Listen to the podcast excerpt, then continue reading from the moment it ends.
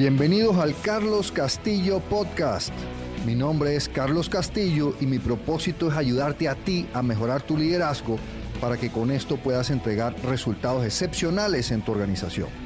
Entonces en estos podcasts vamos a estar hablando de técnicas, de herramientas y de consejos que te permitan mejorar tu liderazgo y así entregar esos resultados excepcionales en tu organización. En tu equipo, ¿rinden cuentas o cuentan cuentos?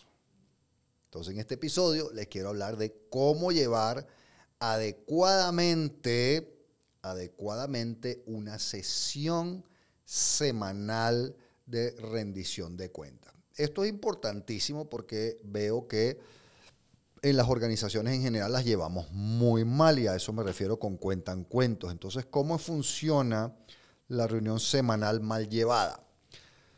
Pues en la reunión semanal mal llevada, eh, cada persona llega y le cuenta al jefe, en presencia del resto del equipo, lo que hizo durante la semana durante el periodo.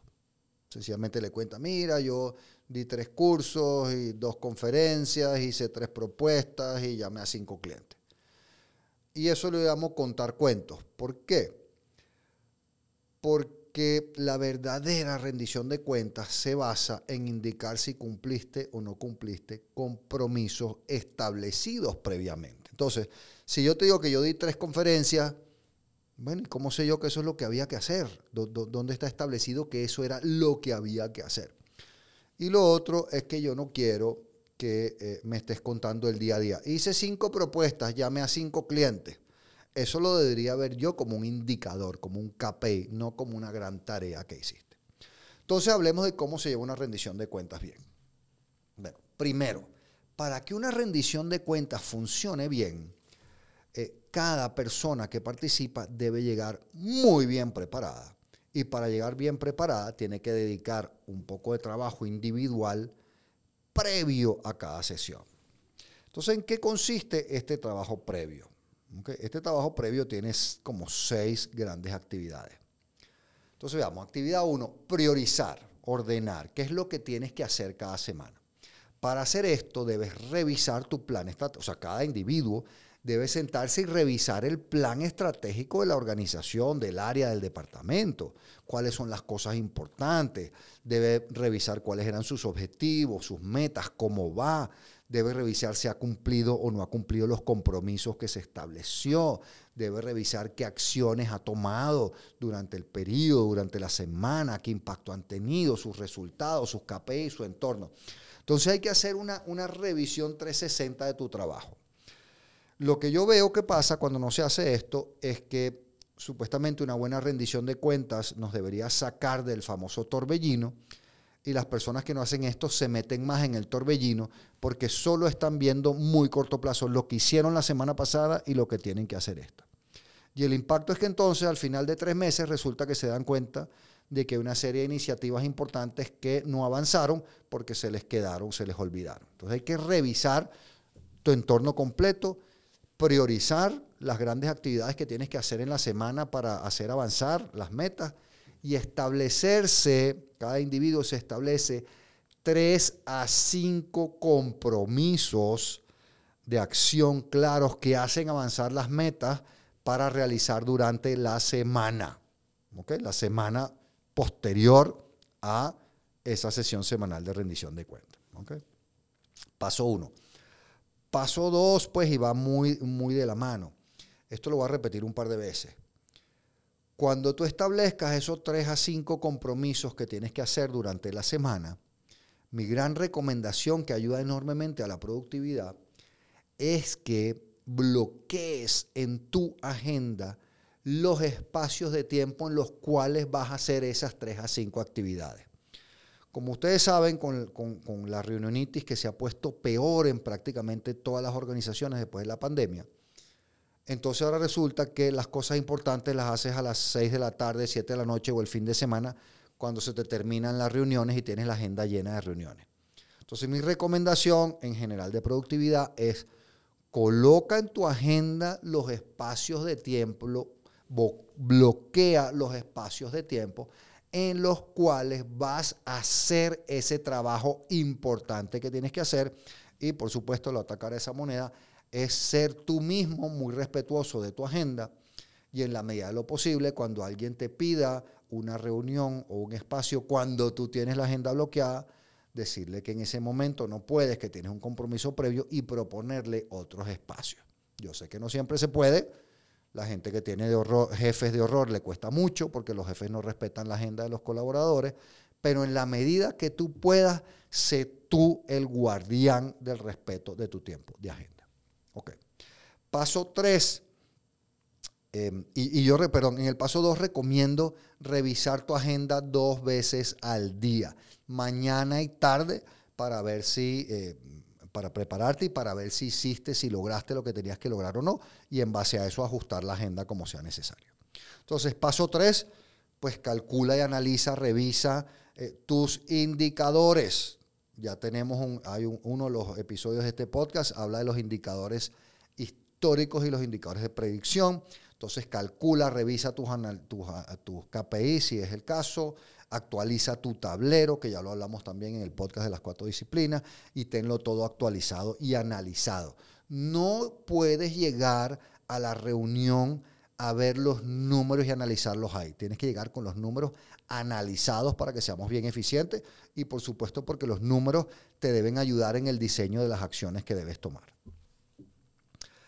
Paso 4 o componente 4. Si por alguna razón tus compromisos, tus planes o tus indicadores no son satisfactorios, no se han cumplido, no los has logrado, entonces dedica un poquito de tiempo a analizar qué está pasando, por qué no se han logrado y establece planes, compromisos para asegurar que sí se cumpla. No puede ser eh, llegar, yo he visto gente que llega a una reunión y tiene un KPI que no está cumpliendo, o sea, que está en rojo o en amarillo, y no tiene explicación y no tiene acción. ¿Qué vas a hacer? Tú no puedes llegar a una sesión semanal de rendición de cuentas con un indicador en rojo y no tener un plan de acción para corregirlo. Eso lo veo con mucha frecuencia. Sí, estamos mal, voy a ver qué hago. No, estamos mal y esto es lo que voy a hacer esta semana para resolverlo. Eh, paso 5, eh, debemos, eh, debemos llevar alguna metodología, así sea una, una minuta en Word, un Excel, aunque yo recomiendo más bien softwares de seguimiento de actividades de tareas. mucha gente utiliza Microsoft Teams, eh, existe uno que se llama Sana, que es como mi favorito. He visto Master Task, Monday, Trello. Hay diferentes aplicaciones hoy en día, todas muy buenas, que te ayudan a llevar eso. Entonces, actualiza la información al sistema de manera que llegamos a la reunión con todo completado.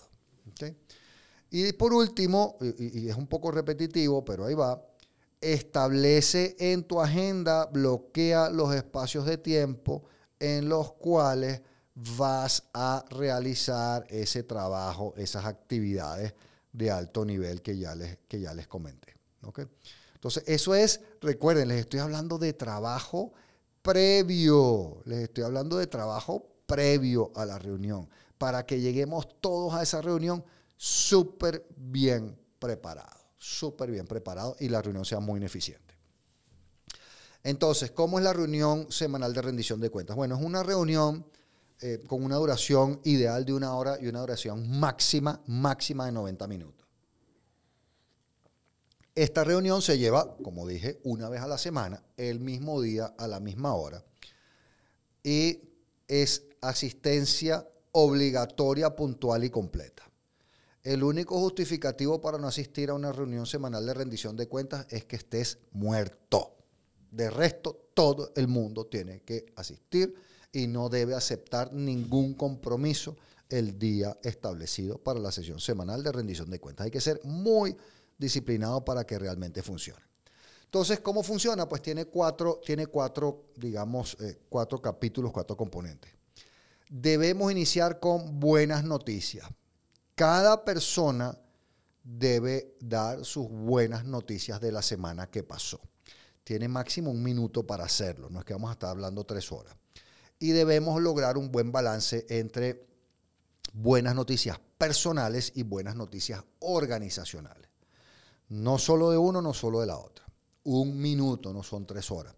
Porque esto es importante, bueno, por dos grandes razones. Uno, eh, establece un clima positivo eh, al iniciar la reunión y normalmente hace que la reunión sea mejor. Y dos, nos permite conocernos mejor como, como equipo, como seres humanos, como personas. Entonces es muy positivo.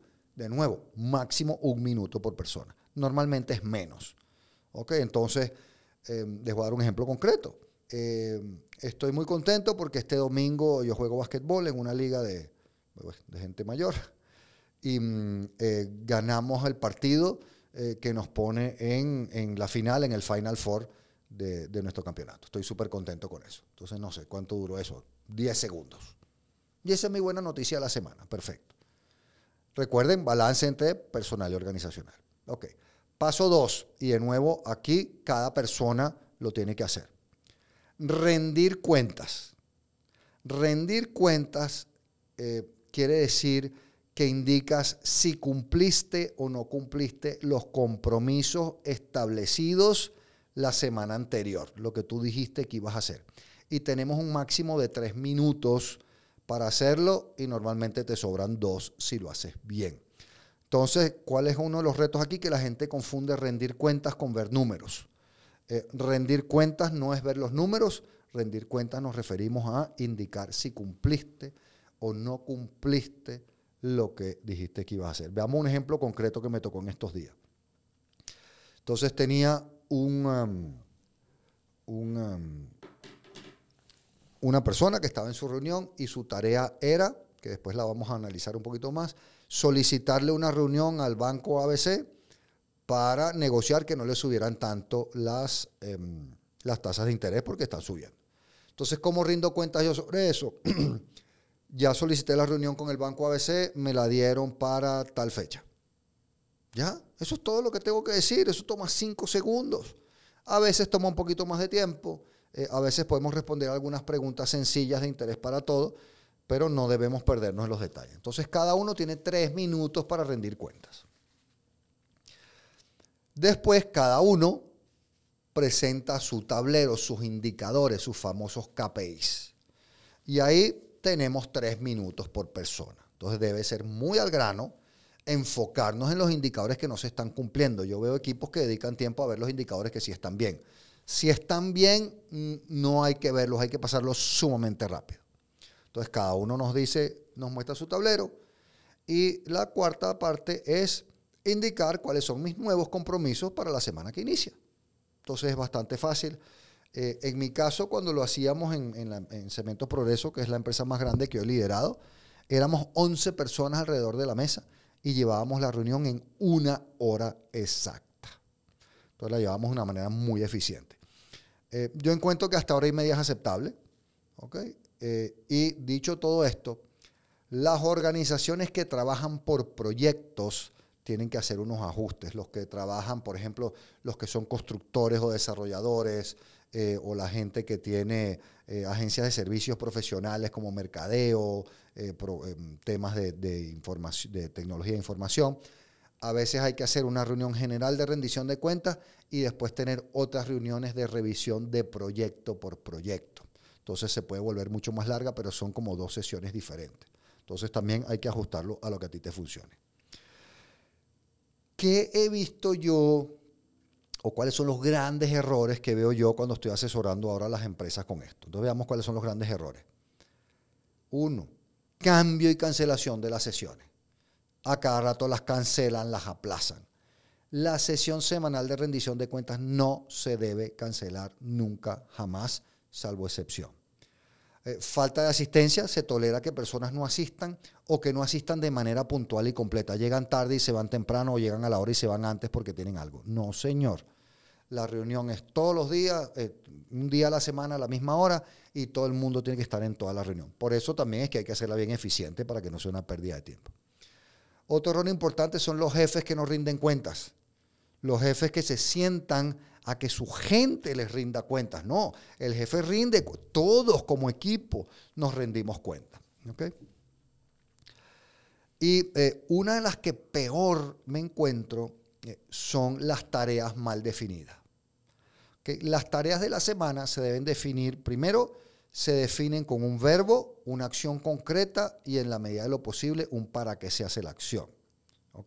Y luego, que es importantísimo para que la rendición de cuentas sea súper eficiente, las tareas las debemos definir de manera que se cumplan en una semana, no que sean tareas que duren varias semanas. Entonces, voy a tomar el ejemplo que les dije antes de esta reunión con el banco.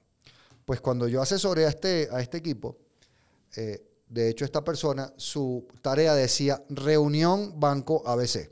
Así decía la tarea. Y yo les dije, ¿y eso qué, qué quiere? No sé, ¿qué quiere decir? ¿Qué es lo que vas a hacer? la vas a solicitar, la vas a cancelar, la vas a posponer, la vas a... ¿qué, es lo que vas a hacer? No entiendo, no tiene verbo. Y, en realidad cuando le pregunté, cuando lo cuestioné, es como les dije, la, la tarea en realidad era solicitarle una reunión al banco ABC. Bueno, está bien, pero ¿para qué? Para negociar que no nos suban las tasas de interés. Ah, entonces ahora sí la entiendo. ¿La cumpliste o no la cumpliste? Sí, la cumplí. Okay. Entonces es uno de los temas, tareas muy mal definidas. Eh, veo em, exceso de indicadores y grandes tablas de Excel de indicadores.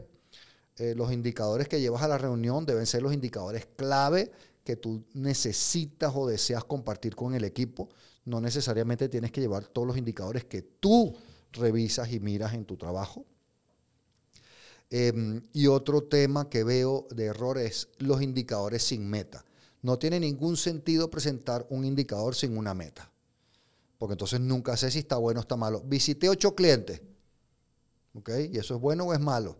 Si la meta era 5 es bueno, pero si la meta era 16 es muy malo. Entonces, todo indicador debe tener meta. En la medida de lo posible, los indicadores deben ser tableros.